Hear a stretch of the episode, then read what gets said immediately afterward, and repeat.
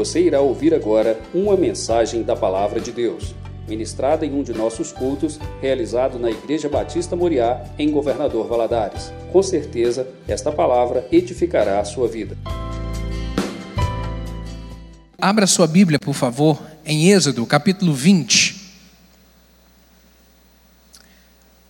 Êxodo, capítulo 20. E depois você vai abrir também em Mateus, capítulo 5.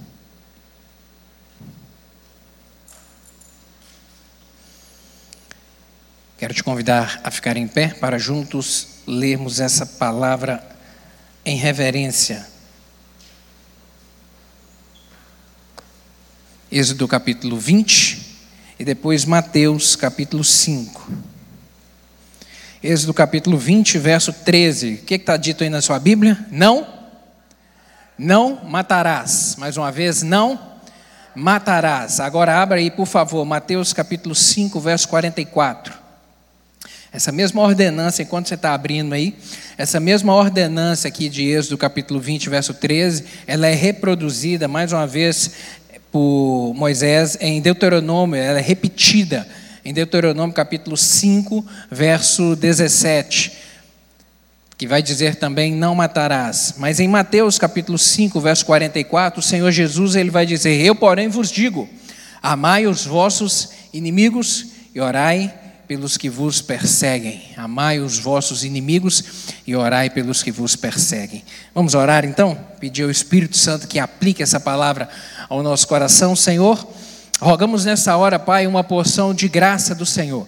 Deus, eu lhe peço aquele toque especial do Teu Espírito Santo para abrir a nossa mente para a compreensão daquilo que o Senhor tem a falar conosco. Eu lhe peço, Espírito Santo, que tu possas falar nessa manhã de uma maneira pessoal e individual ao coração de cada um dos meus irmãos aqui. Em nome de Jesus, eu lhe peço que todo espírito maligno que queira roubar essa palavra, meu Deus, possa ficar da porta para fora, em nome de Jesus. Meu Deus, toda desatenção, toda preocupação, que saia em nome de Jesus e que possamos estar conectados ao trono da graça para sermos alimentados pelo Senhor nessa manhã. Eu lhe rogo graça para transmitir essa mensagem, pois eu dependo de Ti, Espírito Santo, e assim que eu lhe oro em nome de Jesus, meu Deus. Amém. Pode se sentar, querido.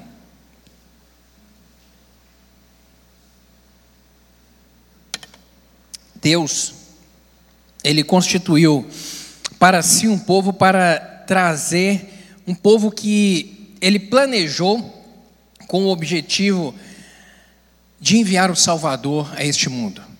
Nós sabemos que Deus criou o homem perfeito, colocou-o no jardim perfeito, um local perfeito para ali ele desfrutar, e mas o pecado entrou no coração do homem, no coração de Adão e Eva, e em razão disso, o pecado tá se, está sendo transmitido de geração a geração. Nós carregamos isso no nosso DNA. Desde a, desde a fundação do mundo, a maldade corrompeu o coração do homem. E a palavra do Senhor diz que o Senhor Deus ele já havia na sua presciência, ele já tinha conhecimento disso, e ele já planejou a forma de resgatar o homem. Em Apocalipse, o apóstolo João vai dizer que Jesus Cristo é o Cordeiro de Deus que foi morto antes da fundação do mundo. Então, pela sua presciência, Deus já sabia disso tudo. E foi planejado no propósito de Deus constituir um povo para através desse povo a salvação vir ao mundo, através desse povo Jesus Cristo realmente vir ao mundo. E isso essa história começa com Abraão no capítulo 12, quando Deus chama Abraão e fala: Abraão, sai da tua terra, da tua parentela, vai para um lugar que eu te mostrarei, te abençoarei, te multiplicarei, abençoarei os que te abençoarem, amaldiçoarei os que te amaldiçoarem, e em ti serão benditas todas as famílias da terra. Abraão topa esse desafio com Deus, começa essa caminhada, e a partir dali surge esse povo da qual viria o Salvador Jesus Cristo. Abraão, a sua descendência, Abraão, né? depois o seu nome foi mudado para Abraão, Abraão, Isaac Jacó, e começa ali. E Deus tinha um propósito de ser realmente o Deus desse povo e o cuidador desse povo. Realmente guiar é, e ser aquele que dirigiria os passos desse povo para que eles vivessem de uma maneira abençoada na terra. É, o Senhor, nós vemos que Ele constituiu o povo, o, o, a família cresceu, chegaram 70 almas, 70 pessoas ali na terra do Egito, 400 anos depois eles saem de lá como uma grande multidão cerca de 2 milhões e meio de pessoas. E Deus foi cuidando e provendo. O Senhor os livrou ali da escravidão no Egito, e Ele desejava que realmente é, esse povo vivesse de um, com um padrão elevado, com padrão nobre, diferente dos outros povos da terra. Quando, quando Abraão inicia sua caminhada com Deus, a Bíblia diz que o Senhor o leva até a terra de Canaã. Ele chega na terra prometida. E a Bíblia diz que o Senhor ordena que ele rodeasse toda a terra para que ele conhecesse, e o Senhor vai trazer uma palavra a ele, lá em Gênesis capítulo 15, que vai dizer: o Senhor vai descortinar para ele o futuro. O Senhor vai falar as coisas que aconteceriam para frente. Vai falar que a sua geração cresceria, mas que eles sairiam dali, iriam para um lugar onde ficariam prisioneiros, e após somente a quarta geração dele é que retornaria para aquela terra. E o Senhor vai dizer que esse tempo era um tempo que Deus estava dando também ao povo da terra, que eram os amorreus, para que se arrependessem do seu mau caminho. Gênesis capítulo 12. Gênesis capítulo 15, verso 12. Olha só. A partir do verso 12: E pondo-se o sol, um profundo sono caiu sobre Abrão, e eis que grande espanto e grande escuridão caiu sobre ele. Então disse a Abrão: Saibas, de certo que peregrina será a tua descendência em terra alheia, e será reduzida à escravidão, e será afligida por quatrocentos anos. Mas também eu julgarei a nação a qual ela tem de servir, e depois sairá com grande riqueza. E tu irás a teus pais em paz, em boa velhice será sepultado, e a quarta geração tornará para cá, porque a medida da injustiça dos amorreus ainda não está cheia. Querido Deus é um Deus de misericórdia. Deus é um Deus de misericórdia. Deus não desiste da gente. E Deus tolerou esse povo, os amorreus, por 400 anos para que eles se arrependessem da maldade do coração. Mas a dura serviço desse povo eles não mudaram. E por isso Deus decidiu expulsá-los daquela terra para que então o povo judeu ali viesse. E essa caminhada, eles saem ali da terra da escravidão da terra do Egito, começa essa caminhada que durou 40 anos até a terra prometida, e ah, logo no início, depois que atravessam ali o Mar Vermelho, chegam, o primeiro acampamento foi instalado ali ao pé do Monte Sinai, Abraão, perdão, Moisés sobe ao Monte Sinai e ali Deus vai dar a ele algumas diretrizes. Deus vai dar a ele a lei. A lei que tinha o propósito de servir como parâmetro e diretriz para que o povo vivesse de uma maneira nobre, de uma maneira excelente, de uma maneira diferente daqueles que habitavam toda aquela região. Deus, o Evangelho, ele sempre melhora as nossas vidas. Você pode repetir isso? O Evangelho sempre melhora as nossas vidas. Querido, aonde tem a palavra do Senhor, o povo é um povo diferente. Aonde tem a palavra do Senhor, o povo vive com um padrão de vida mais excelente, um padrão de vida melhor. E Deus transmitiu ali a, a, primeira lei, né, que são os dez mandamentos, que são justamente esse primeiro texto que nós lemos, Êxodo capítulo 20, foi entregue por Deus a Moisés no alto do monte Sião, Sinai. E ali, ao longo da caminhada, outras orientações Deus foi dando a Moisés. Leis de natureza cerimonial, leis de natureza civil e leis de natureza moral justamente para poder conduzir o povo. A lei de natureza cerimonial era aquela que tratava da relação do homem com Deus. Como que deveria ser adorado Deus? Como que Deus deveria ser invocado? Poderia adorar Deus e mais alguém? E aí o Senhor vai dizer: não terás outros deuses diante de mim, não farás imagem de escultura. E pouco mais à frente, ali no livro de Levítico, nós vemos a forma como Deus queria que fosse adorado. Houve a instituição do tabernáculo, houve ali a instituição das ofertas. Quando o homem pecava, o que, que ele deveria fazer para ir diante de Deus pedir o perdão? Ele trazia consigo um animal, e ali o sacerdote colocava a mão na cabeça do homem, na cabeça do animal, orava a Deus para que o pecado fosse transmitido cometido aquele animal e o sangue desse animal era derramado ali no altar de holocausto. E Deus recebia esse, essa, essa carne e esse cheiro que subia é, como aroma perfeito e perdoava. Era assim. Então Deus instituiu dessa maneira leis de natureza cerimonial, a forma da adoração, os sacrifícios. Outra Outra lei é a lei de natureza civil, que regia, que tinha o objetivo de reger a vida civil das pessoas. Como, por exemplo, nós lemos aqui: não roubarás, é, não dirás falso testemunho, não matarás. Organização. Aquilo era um tempo que não havia organização social. E Deus se preocupando-se, preocupando-se com esse povo, institui leis para que eles vivessem de uma maneira organizada, de uma maneira respeitosa e de uma maneira que agradasse realmente ao Senhor. E trouxe também leis de natureza moral.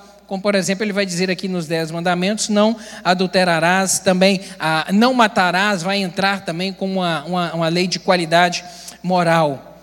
E aí você está dizendo, pastor, mas está certo, essa lei está lá no passado, no tempo do Antigo Testamento. E no Novo Testamento? Como que a gente vive em relação a isso? Aí a gente tem que compreender. As leis de natureza cerimonial, elas foram revogadas em razão da nova aliança.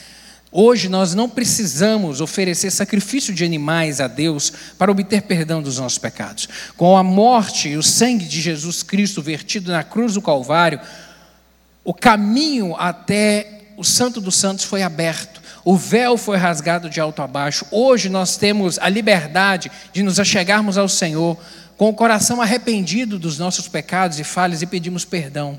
E a Bíblia diz que Ele nos perdoa. A Bíblia vai dizer, o escritor aos Hebreus vai dizer que nós temos que entrar com confiança ao, ao trono da graça para que alcancemos misericórdia e achemos graça do Senhor. Essa graça está disponível a todos, aqueles que o buscarem, a todos que desejarem, a todos que caminharem na direção, se arrependerem do seu mau caminho. Então, toda a lei de natureza cerimonial que nós lemos no Antigo Testamento, hoje ela não tem aplicabilidade para a igreja do Senhor do presente tempo, porque nós vivemos um outro momento, um momento em que Jesus Cristo pagou com seu sangue esse preço da nossa redenção. A lei de natureza civil também ela não tem essa lei aqui de natureza civil ela não tem aplicabilidade no nosso contexto. Porque hoje nós vivemos um tempo em que cada povo se organizou e é regulamentado pela sua lei do seu país. Nós temos o nosso Código Civil no nosso país, o Código Penal, os argentinos têm o deles, os americanos têm o deles, os europeus têm o deles. Então, cada nação se organizou de uma maneira civilmente. Então, também não tem é, a, a aplicabilidade nesse momento por nós. Nós estamos sujeitos à lei do nosso país. Agora, a lei de natureza moral, que, que ela, nós a encontramos tanto nos Dez Mandamentos quanto em outras trazidas pelo Senhor, ela, teve, ela não foi revogada, mas na verdade ela teve o seu, a sua aplicação ampliada por Jesus Cristo. Quando nós comparamos o Antigo Testamento com as palavras de Jesus no Novo Testamento, principalmente no Sermão da Montanha.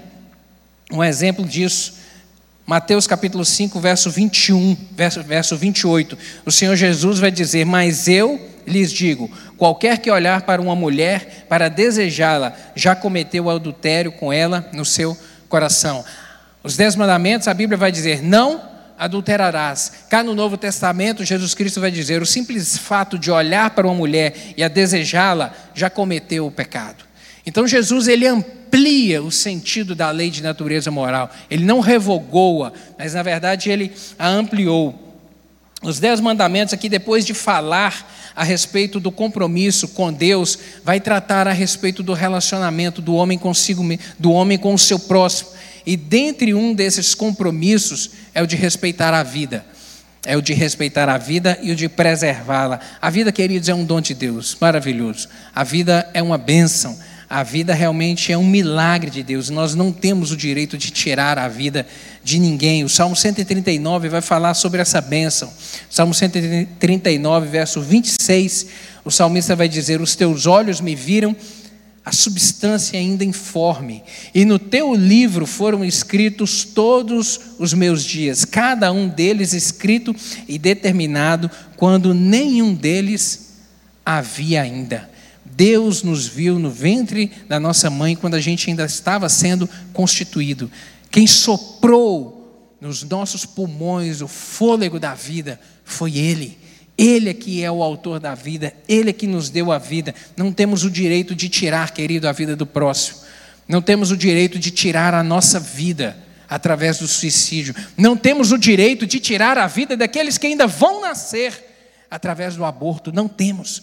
Porque o autor da vida, o dono da vida, aquele que dá o fôlego da vida, aquele que sopra nos nossos pulmões, aquele que faz o nosso coração bater, é o Senhor Deus. Ele é o Deus da vida. Ceifar a vida do próximo realmente é descumprir a ordenança do Senhor. Em vez de destruir o próximo, a palavra do Senhor vai dizer que nós precisamos é de cuidar um dos outros, amar, cuidar. Somos guardiões da vida e não somos homicidas. A Bíblia realmente vai falar que essa é, é uma dádiva maravilhosa de Deus à humanidade. Isaías 42, verso 5, o profeta vai dizer: é o que diz Deus, o Senhor, aquele que criou o céu e o estendeu, que espalhou a terra e tudo que dela procede, que dá fôlego aos seus moradores e vida aos que andam nela. A gente tem que ter sempre essa, essa certeza no nosso coração. A gente está vivendo um tempo de um relativismo de princípios e valores que a nossa geração anterior jamais imaginou ser possível que a gente viveria num tempo onde está se defendendo o aborto. A nossa geração anterior não pensou, jamais pensou nisso. Seria possível alguém pegar um microfone, alguém é, é, assumir um lugar em uma rede de televisão para poder dizer que é lícito matar uma criança dentro do ventre da sua mãe. A vida é um dom de Deus. A vida é um presente de Deus. E ela deve ser respeitada e cuidada. Nós não temos o direito de tirar a vida. Não temos o direito de tirar a vida. A vida é um presente de Deus. Ele mesmo é o dono dela. Salmo 36, verso 9 vai dizer: Pois em ti está a fonte da vida, graças à tua luz nós vemos a luz. A luz.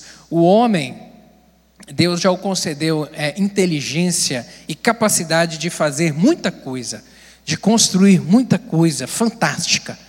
Fantástica a gente vê o homem construindo, mas Deus não deu a ele a capacidade de gerar uma vida. Isso é só Deus que dá. O homem não traz à existência aquilo que não existe. Isso é só Deus que faz. É só Deus que faz. Todo o plano de Deus é que não apenas é, nós tenhamos vida, não apenas é, não matarás, mas que além de ter a vida, a gente possa vivê-la de uma maneira abundante, de uma maneira plena, de uma maneira sublime. Vamos ver aqui algumas coisas específicas a respeito desse mandamento do Senhor para compreendermos a abrangência dele, o que, que era o propósito dele no passado e qual que é a, a, a, aplicabilidade dele no nosso tempo presente, o que que isso vai refletir agora, no nosso hoje. O que que significa esse não matarás? E a gente tem que ter essa compreensão exata para que em alguma outra leitura do Antigo Testamento a gente não venha é, é, pensar que tem contradição na Bíblia. Porque em alguns momentos a Bíblia manda matar, o Senhor Deus manda matar. E nós veremos aqui. Então a gente tem que entender para ver a compatibilidade do texto. Por que que vem é, qual é a abrangência primeiro desse não matarás? O hebraico aqui, a palavra empregada para matar é razar, que significa o assassinato, o homicídio doloso. O que a Bíblia vem proibir aqui, o que, a, o que Deus é, é, trouxe de orientação e de normativa para o seu povo lá naquele momento é que era proibido alguém matar alguém. O homicídio doloso, aquele que tem a intenção realmente de matar. O mandamento ele distinguia, portanto, é, o assassinato, o homicídio doloso daquele homicídio acidental que hoje nós conhecemos e chamamos de homicídio culposo. A lei considerava a morte aqui, o assassinato, como a morte premeditada, como aquela que resultava do ódio, aquela praticada com armação de ciladas. Era essa aqui que era aquilo que estava sendo proibido. Aquela vontade de matar o outro, aquela vontade de ferir o outro, é isso que a palavra do Senhor está proibindo nesse momento. Havia em Israel, inclusive, cidades que eram chamadas cidades refúgio. E nós lemos isso é, principalmente ali depois que o povo toma, é, já se ocupa da terra prometida, começa a implantar cidades. Deus deu orientação ao seu povo, a Moisés, de que eles deveriam constituir cidades. Fala isso também a Josué: constituir cidades e separar algumas que eram chamadas de cidade refúgio. E o que era a cidade refúgio? A cidade refúgio era aquela para a qual poderia uma pessoa que cometeu um, um, homicídio culposo, matou acidentalmente alguma pessoa, ele poderia, para não ser, é, para não sofrer ali o ataque da família é, e ser ferido e ser morto, porque a lei que prevalecia naquele momento era olho por olho e dente por dente. Então, para ele não ser vingado por uma morte acidental, ele poderia fugir para uma cidade chamada Cidade de Refúgio e lá ele era guardado. Lá ninguém poderia vingar a morte até que ele fosse julgado. Porque para essa cidade de refúgio só as cidades de refúgio só aceitavam aqueles que cometeram uma, um, um homicídio acidental, culposo, aquele que matou deliberadamente, com dolo alguém, ele não tinha essa, esse escape, ele não poderia se valer disso. Ele realmente sofria a consequência. E toda essa visão que toda essa visão aqui é, da lei, ela já estava de acordo com o propósito de Deus para a vida do homem, que é o de vida.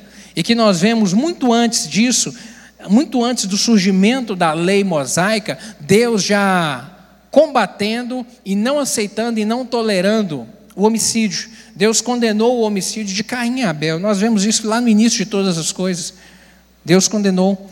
E em Gênesis também ele vem repetir isso, no capítulo 9, verso 6, depois que Deus destrói o mundo com o dilúvio e agora reinicia a raça humana através de Noé e sua família, ele vai dizer no capítulo 9, verso 6: Quem derramar o sangue do homem, pelo homem o seu sangue será derramado, porque Deus fez o homem conforme a sua imagem. Deus não tolerava e não aceitou e não aceita o homicídio doloso a vontade de matar o próximo, isso realmente é proibido. Então a gente, esse, esse, esse mandamento, a gente tem que ter essa compreensão, que se trata do homicídio doloso. Agora, como que essa lei funcionava lá no Antigo Testamento? É importante entender aqui, como eu disse, a amplitude desse não matarás. Porque em alguns outros momentos, a própria lei, a própria palavra do Senhor vai dizer que era para ser exterminado. O próprio Deus disse que em algumas circunstâncias era para poder aplicar essa pena. A pena de morte, ela foi permitida e sancionada por Deus, olha só para você ver, em diversos momentos. O assassinato premeditado, Êxodo capítulo 21. A pena de morte foi permitida e sancionada por Deus nos casos de adultério, sequestro, homossexualismo, Levítico capítulo 20, verso 13, incesto, Levítico 20, 11, bestialidade, que é o sexo com animais, cap, é, Êxodo 22, verso 19, desobediência aos pais. Esse desobediência aos pais está lá em Deuteronômio capítulo 21, verso 18 a 21. A palavra do Senhor vai dizer que aquele pai, aquela mãe, que o filho era um ingrato, que o filho era um comilão, que um filho que desonrasse, que o filho que não quisesse trabalhar e que ele já foi corrigido, ele já foi admoestado, pa... aquele que realmente não tinha conserto, que realmente não queria ajustar a sua vida, que só dava problema, os pais poderiam trazê-lo aos sacerdotes na porta aos anciãos na porta da cidade, comunicar isso, ia ser dada uma oportunidade para ele se corrigir, e se não ajustasse, ele seria apedrejado. Ele deveria ser apedrejado. Olha só para você ver.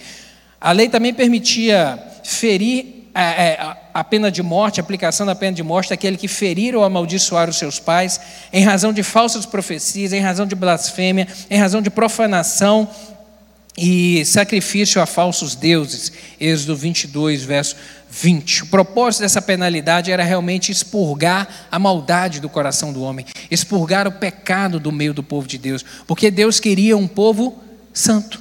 Deus queria um povo que andasse de maneira acertada com Ele, e não que dividisse o coração entre adorar naquilo que fosse é, favorável, agradável, e viver a sua vida é, contaminado, deixando o, o pecado contaminar o seu coração e conduzir o seu padrão de vida de uma maneira diferente daquilo que era o propósito do Senhor. Deus realmente queria que o seu povo fosse santo. Agora, como que esse mandamento ele é visto no Novo Testamento? Qual que é a aplicabilidade, a efetividade? A lei, como eu disse, ela falava que era olho por olho e dente por dente. Na mesma moeda que foi que era cobrado. Deveria ser pago na mesma moeda. E o Senhor Jesus ele declarou que ele não veio abolir a lei, mas ele veio cumpri-la. E é exatamente nessa linha aqui, essa visão de justiça seca que era trazida pela lei, Jesus Cristo agora vem ampliar isso, trazendo essa mesma leitura agora sobre uma nova ótica, sobre uma nova ótica, que é a ótica do amor. A ótica do amor, onde ele vem dizer que nós devemos realmente amar o próximo e não jamais desejar o mal ao próximo. No Sermão da Montanha, aqui Jesus deixa claro que o simples fato de, sem motivo, irarmos contra o nosso irmão, falarmos mal do nosso irmão, nós já seríamos condenados. O pecado já estaria sendo consumado na vida do homem e ele já deveria, e ele já, em razão disso, ele já seria condenado pelo tribunal de Deus.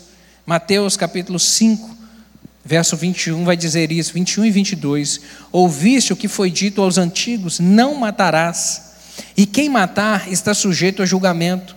Eu, porém, vos digo que todo aquele que sem motivo se irar contra o seu irmão, estará sujeito a julgamento. E quem proferir um insulto a seu irmão, estará sujeito a julgamento do tribunal. E quem lhe chamar tolo, estará sujeito ao inferno de fogo. A palavra do Senhor vai dizer então isso, Jesus Cristo vai dizer de uma maneira muito clara. Por isso que eu digo que o não matarás, ele é uma lei de, ele se enquadra ali na lei de natureza civil, mas também de natureza moral, porque aqui no Novo Testamento Jesus Cristo vai abrir um leque para poder dizer não, não basta não matar. Não basta não matar, mas não, também não pode ter ódio no coração, mas também não pode se irar, mas também não pode guardar rancor dentro do coração, mas também não pode desejar o mal. Não basta não matar, mas desejar que a vida do outro vá de mal a pior, que ele que os seus filhos sofram, que a sua casa sofra. Não basta isso. Aí Jesus Cristo agora vai trazer uma nova régua para poder medir o nosso relacionamento com o próximo, que é a regra do amor. Uma régua mais nobre ainda do que a lei que vai dizer não matarás. Agora, não basta não matar, a gente tem que cuidar, a gente tem que zelar, a gente tem que superar as nossas diferenças, a gente tem que realmente perdoar. E os crentes, eles são evidentemente advertidos contra o assassinato e advertidos realmente contra o ódio. 1 João capítulo 3, verso 15, a palavra do Senhor vai dizer que todo aquele que odeia seu irmão é assassino. Ora, vós sabeis que todo assassino não tem a vida eterna permanentemente em si. Olha só a comparação que a palavra do Senhor vai dizer, a nova roupagem agora sobre esse mandamento. Agora, aquele que odiar o seu irmão, a Bíblia já o considera como assassino do seu irmão. Isso é muito sério, porque a Bíblia vai dizer que os assassinos não herdarão o reino do céu não herdarão o reino do céu. O homicídio é uma das marcas do ímpio, e todos aqueles que o praticam não vão herdar o reino do céu. Apocalipse 22, verso 14, vai dizer isso: Bem-aventurados aqueles que lavam as suas vestiduras no sangue do Cordeiro, para que lhes assista o direito à árvore da vida e entrem na cidade pelas portas, aqui é a cidade celestial, a Nova Jerusalém. Fora ficam os cães os feiticeiros, os impuros, os assassinos, os idólatras e todo aquele que ama e pratica a mentira. Então a Bíblia fala de uma maneira categórica aqueles que herdarão o reino do céu e também aqueles que não herdarão, aqueles que receberão a condenação eterna. O tratamento do novo, o tratamento que o Novo Testamento dá ao homicídio é que realmente os santos, eles precisam viver em amor e praticar o amor. O amor, ele que a palavra do Senhor tanto fala e tanto nos instrui, não é algo apenas cognitivo, para a gente saber, para a gente ter o conhecimento, não, mas é algo prático, querido. É para a gente viver no dia a dia, para a gente trazer isso para a nossa realidade. Amar os amáveis é fácil, agora, amar aqueles que nos ferem, aí é difícil. Mas é uma opção? Não. Não é. O rancor e o ódio, eles são vencidos através de quê, meu querido? Através do Perdão. O rancor, o ódio, isso é vencido através do perdão, do perdão, somente através. E o perdão ele é algo divino. O perdão é algo de Deus para a gente. O, o perdão realmente ele é algo sobrenatural, sobrenatural, sabe? Porque o perdão é, ele é algo que ele, ele surge de uma vontade e de um ato, um desejo e um ato. O desejo de perdoar e o ato deliberado de declarar.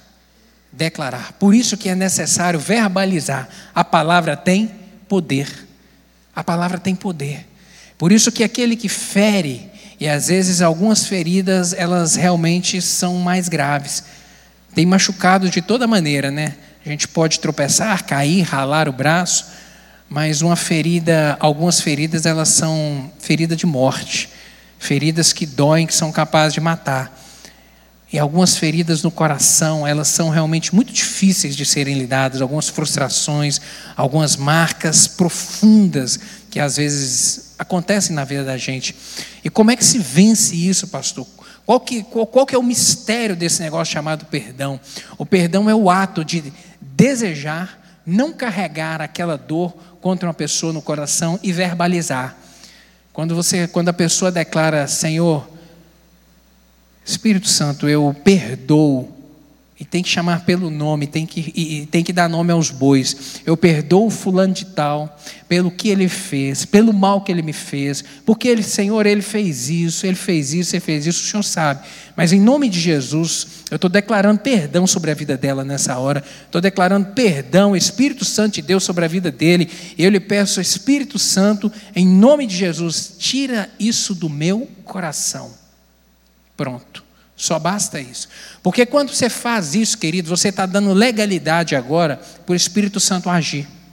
E aí o Espírito Santo é que vai entrar e vai começar a trabalhar, a trabalhar, a trabalhar. E a melhor analogia em relação ao perdão é a cicatriz. É a cicatriz. Quem já sofreu alguma ferida e tem uma cicatriz, sabe perfeitamente isso. Eu já operei uma vez. E eu tenho a cicatriz, eu operei com 20 dias de nascido. Eu carrego essa cicatriz comigo até hoje. E toda ferida que a gente tem e que a gente olha para a cicatriz, a gente lembra de um dia de dor, a gente lembra de algo que realmente foi difícil viver naquele momento, mas a gente olha para a cicatriz e hoje a gente aperta ele e não sente mais nada. Não tem dor, tem recordação. Sabe, o perdão ele não é um contra o altidel. O perdão não vai apagar a memória, perdão não é isso. Perdão é a obra que o Espírito Santo faz através da nossa vontade, do nosso ato deliberado de declarar que eu não quero carregar essa dor no meu coração contra determinada pessoa, e aí o Espírito Santo arranca aquilo do coração, e quando o tempo passa, você olha para trás, lembra do fato, você lembra das consequências do fato, mas você não sente mais no seu coração aquela dor. Isso é o perdão. Isso é o perdão. Por isso é necessário decidir perdoar, mesmo quando a dor for intensa.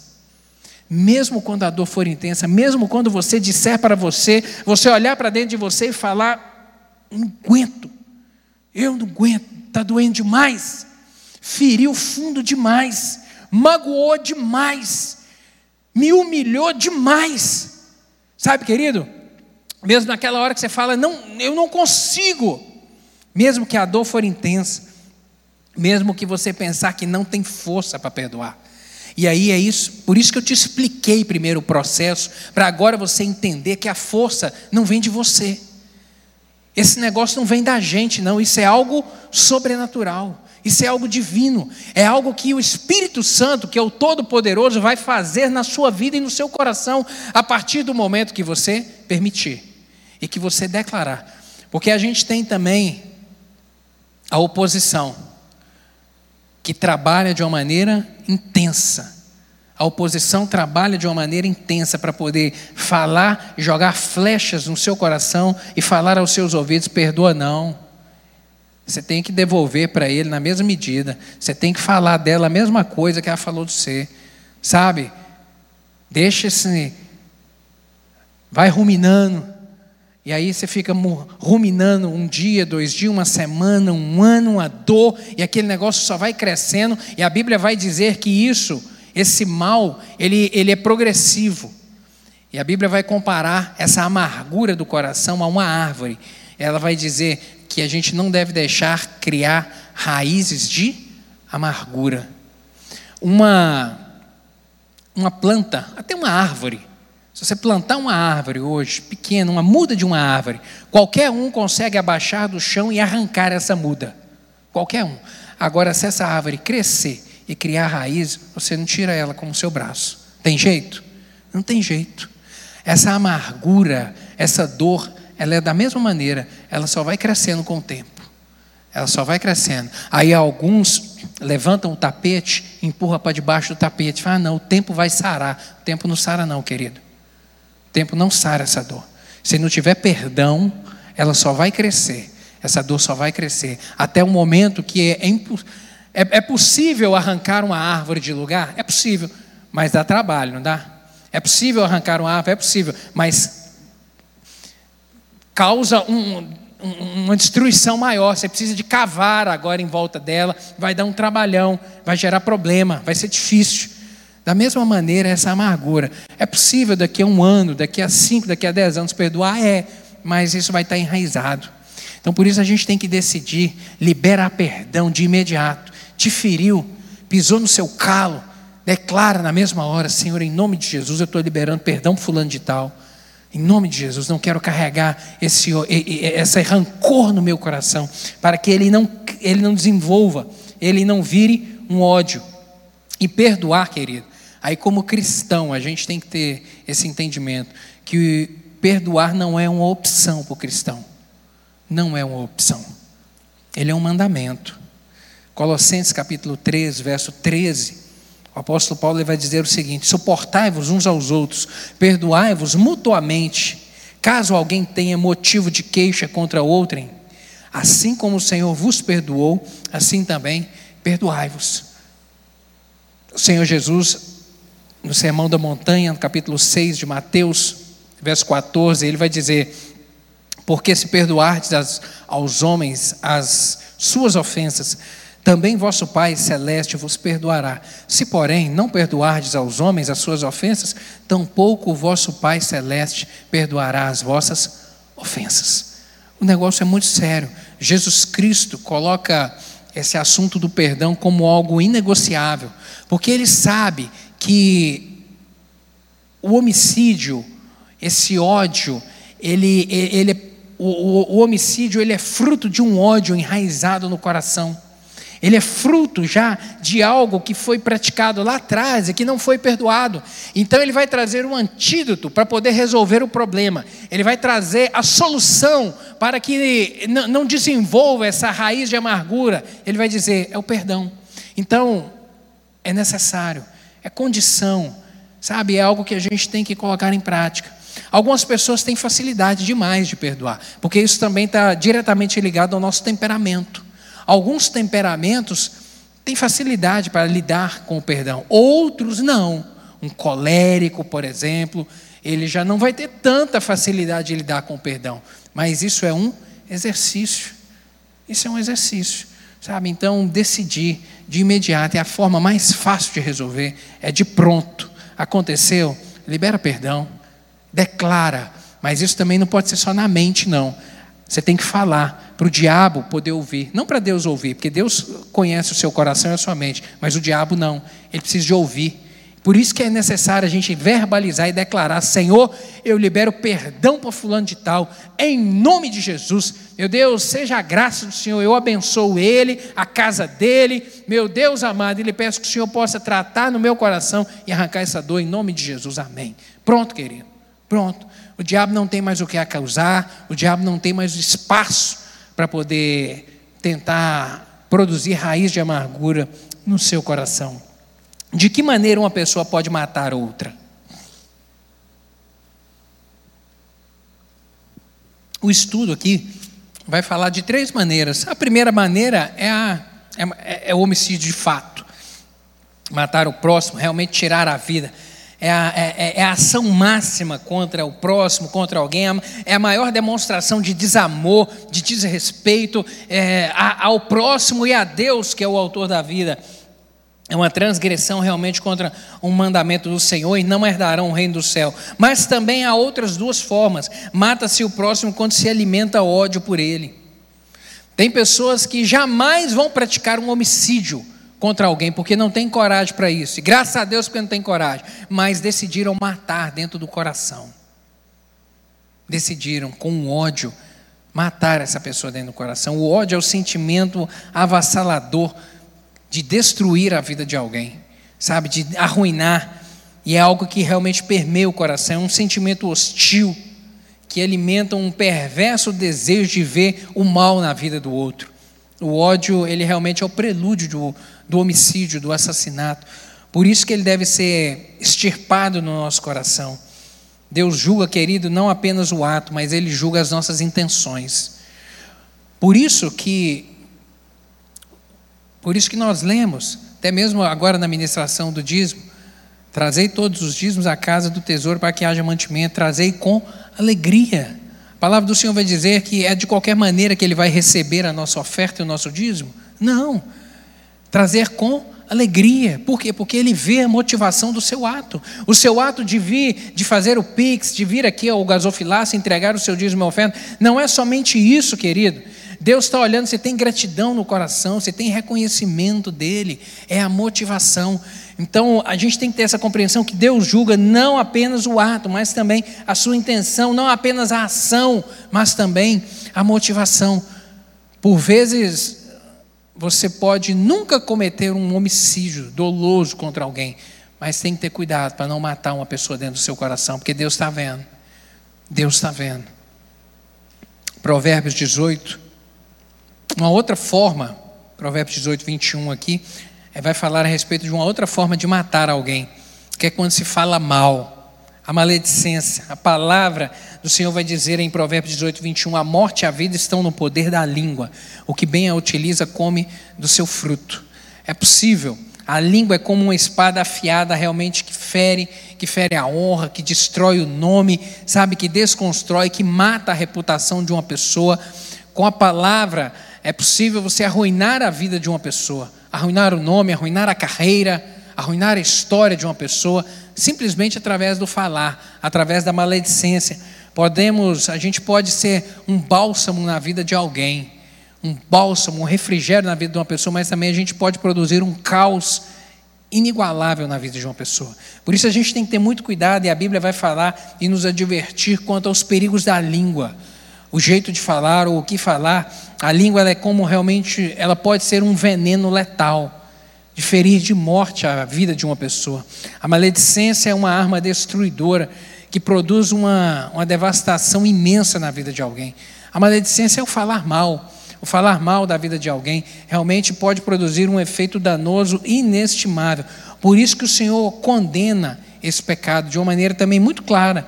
O Salmo 101, verso 5, a palavra do Senhor vai dizer: Ao que as ocultas calunia o próximo, a esse destruirei. Deus dizendo: O que tem o olhar altivo e o coração soberbo, eu não suportarei. Aquele que calunia as ocultas, aquele que, aquele que tem a intenção de falar mal nas costas, o Senhor Deus vai dizer: A esse eu o destruirei, porque Deus não tolera a maledicência. No Salmo 15, verso 1 a 3, o salmista ele vai fazer uma pergunta e ele vai trazer uma resposta. Ele começa o Salmo 15 dizendo o seguinte: Senhor, quem habitará no teu santuário?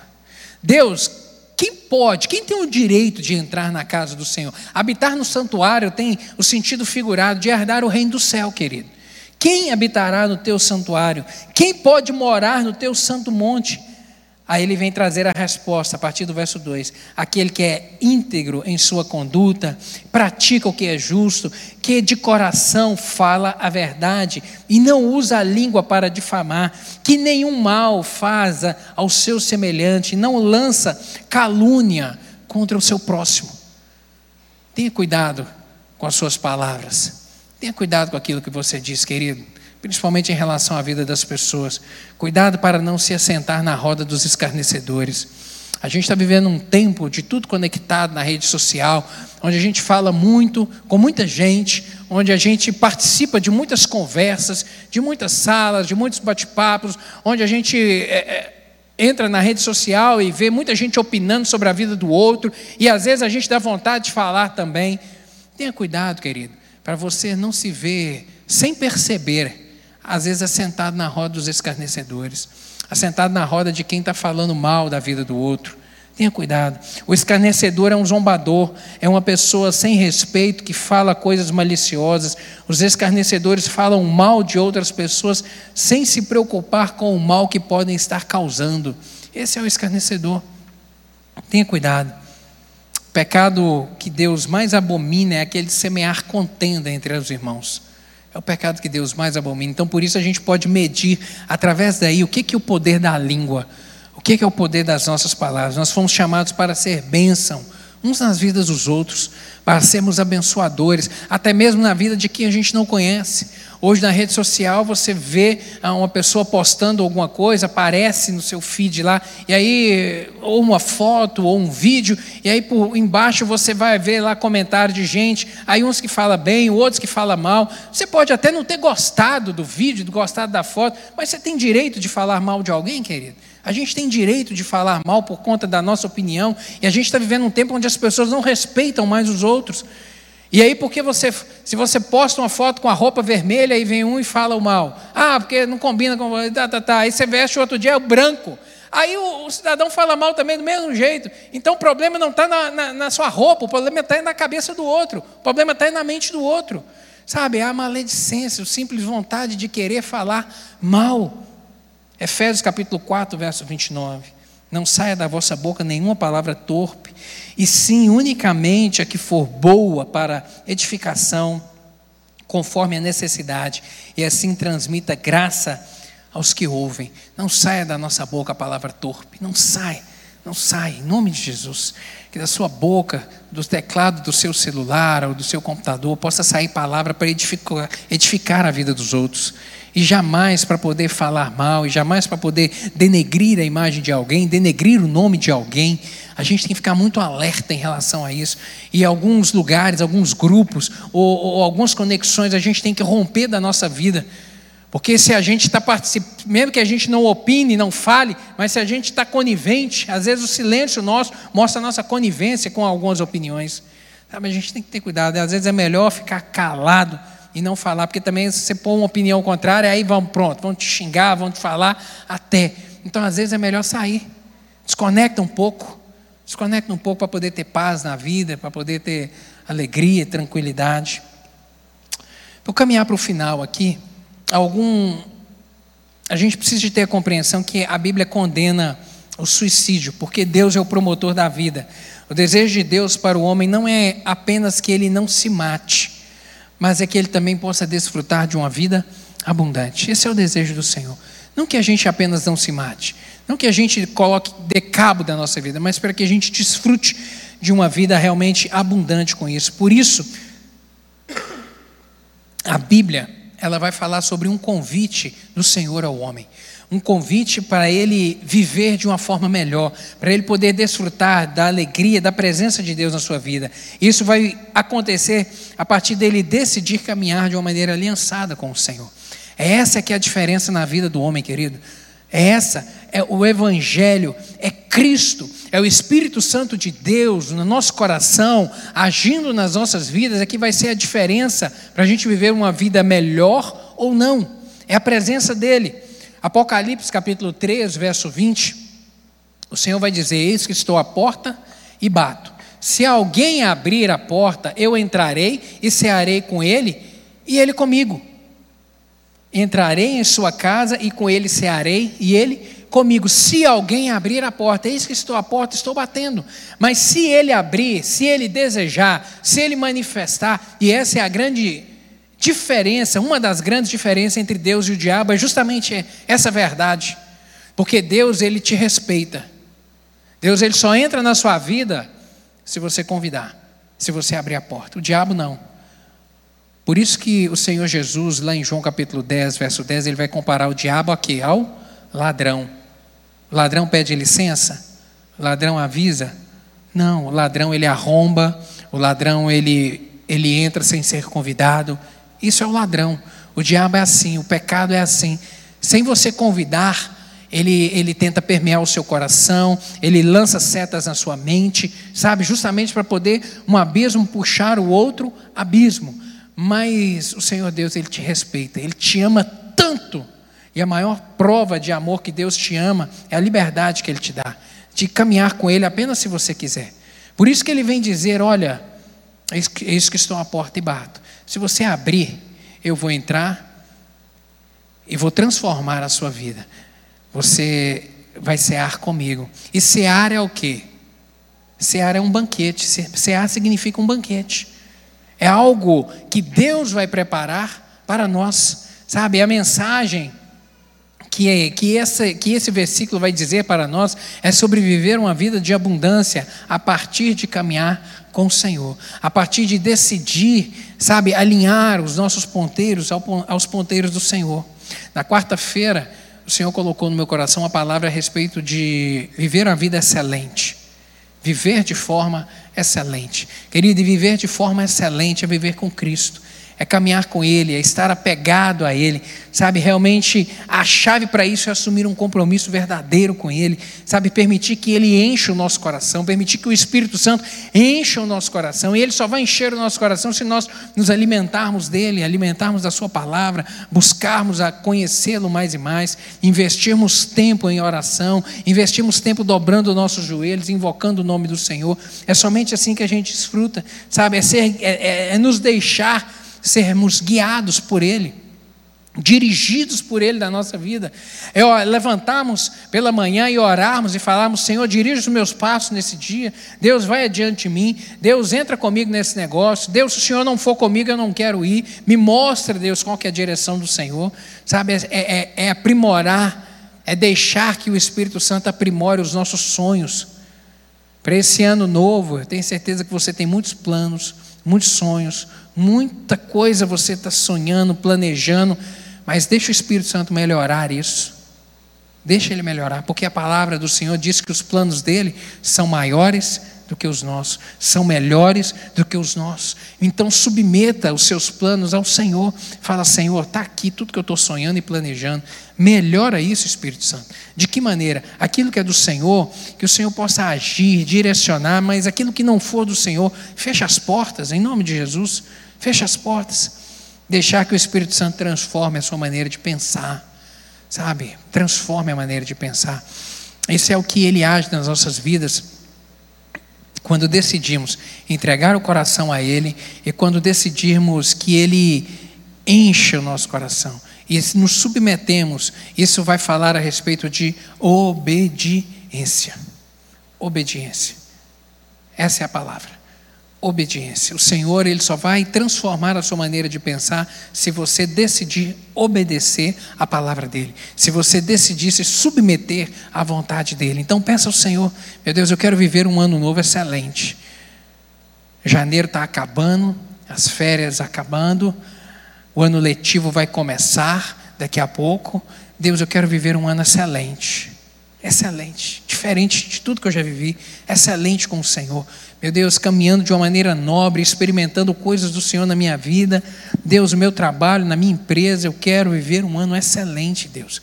Mas como que é isso? Isso não é uma varinha de condão, isso não é uma lâmpada mágica, querido. Isso é uma fórmula.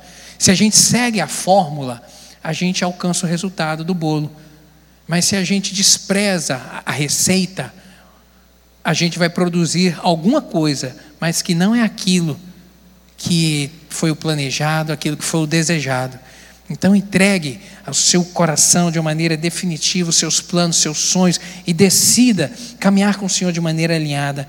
A Bíblia, ela realmente vai nos trazer inúmeras referências de homens e mulheres que andaram com Deus e que foram bons exemplos a serem seguidos e que produziram e que o Senhor produziu frutos na vida deles de uma maneira excelente. Medite na palavra do Senhor. Tome esses exemplos para a sua vida, decida caminhar de uma maneira excelente. Não matarás. É isso que o Senhor quer de nós, mas não apenas não matar, mas vivermos a nossa vida um tempo de excelência, uma vida nobre, uma vida realmente abençoada. Toda formulação positiva desse mandamento que o Senhor trouxe lá atrás em Êxodo ele tem aplicabilidade nos nossos dias de hoje. Não podemos desejar o mal, não podemos atentar contra a vida do próximo, não temos o direito de atentar contra a nossa vida e muito menos o direito de atentar contra a vida dos inocentes que ainda vão nascer. Não temos esse direito de defender aborto, de aceitar isso, esse pensamento maligno e do cão.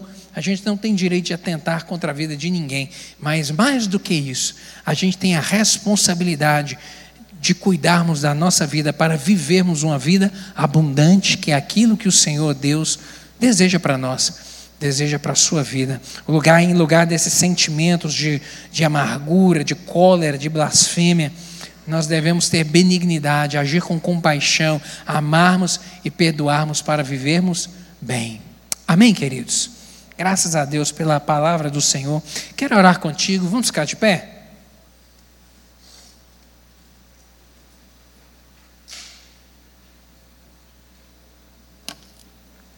Feche seus olhos.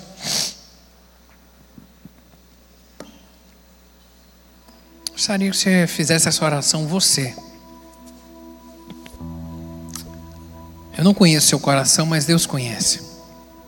E de repente, nessa manhã, é a hora de você fazer uma coisa que está pendente de ser feita. Que às vezes é liberar perdão para alguém que te feriu.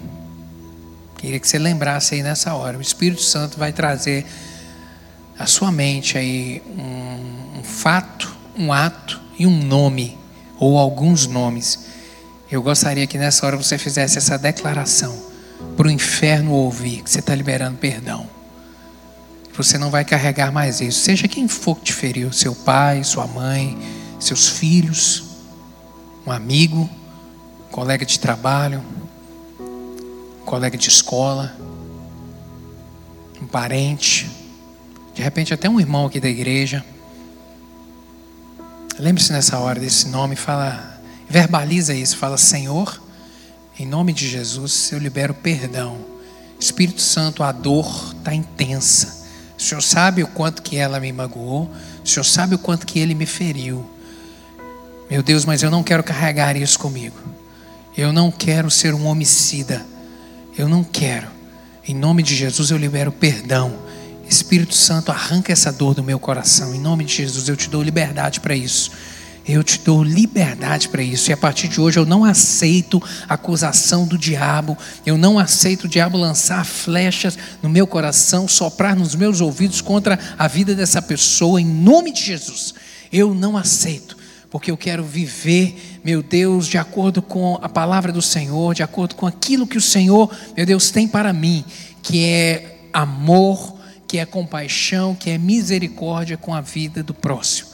Eu libero perdão nessa hora, em nome de Jesus. Pai, obrigado pela tua palavra, que é a nossa bússola. Jesus Cristo veio para desfazer toda a obra do maligno. Jesus Cristo veio para quebrar todo o grilhão do inferno contra as nossas vidas. Meu Deus, e uma das amarras que ele usa contra nós, meu Deus, é a amargura no nosso coração, é o ódio contra a vida das pessoas. Meu Deus, mas nessa manhã, em nome de Jesus, é a manhã do conserto, é a manhã do acerto. É amanhã, meu Deus, de cada um aqui decidir alinhar o seu ponteiro com o Senhor, liberando perdão, liberando perdão, liberando perdão em nome de Jesus. Meu Deus, toda ferida, toda dor que nessa manhã seja arrancada pelo poder que é no nome de Jesus. Meu Pai amado, eu lhe peço que o Senhor derrame um bálsamo do teu Espírito Santo, meu Deus amado, para, trás, para cicatrizar essa ferida, em nome de Jesus, cicatrizar essa ferida.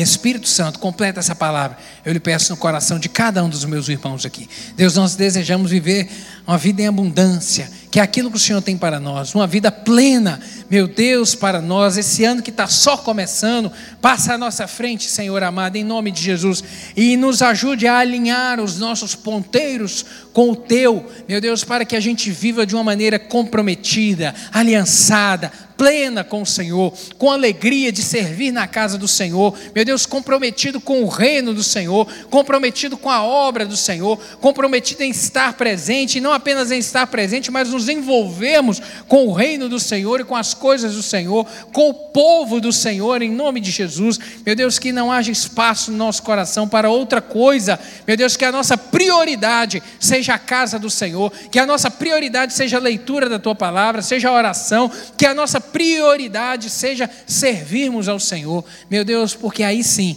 nós viveremos um ano excelente. E é isso que a gente quer. Meu Deus, chegar lá em dezembro desse ano e olharmos para trás e falarmos: valeu a pena, valeu a pena. Que ano que foi maravilhoso, porque eu decidi lá em janeiro, meu Deus, alinhar o meu ponteiro com o Senhor. Meu Deus, em nome de Jesus, completa essa palavra em cada coração aqui, manifesta sinais e prodígios do Senhor na vida dos meus irmãos. É o que eu lhe peço, no nome poderoso e maravilhoso de Jesus.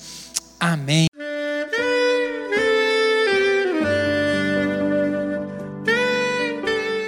Querido amigo, Deus se interessa por você. Ele conhece as circunstâncias atuais da sua vida. Não hesite em buscá-lo. Em Jeremias 33, versículo 3, ele nos diz: Clama a mim e responder-te-ei, e anunciar-te-ei coisas grandes e ocultas que não sabes. Esperamos que a mensagem ouvida tenha falado ao seu coração e que você e sua família sejam abençoados pelo Senhor Jesus.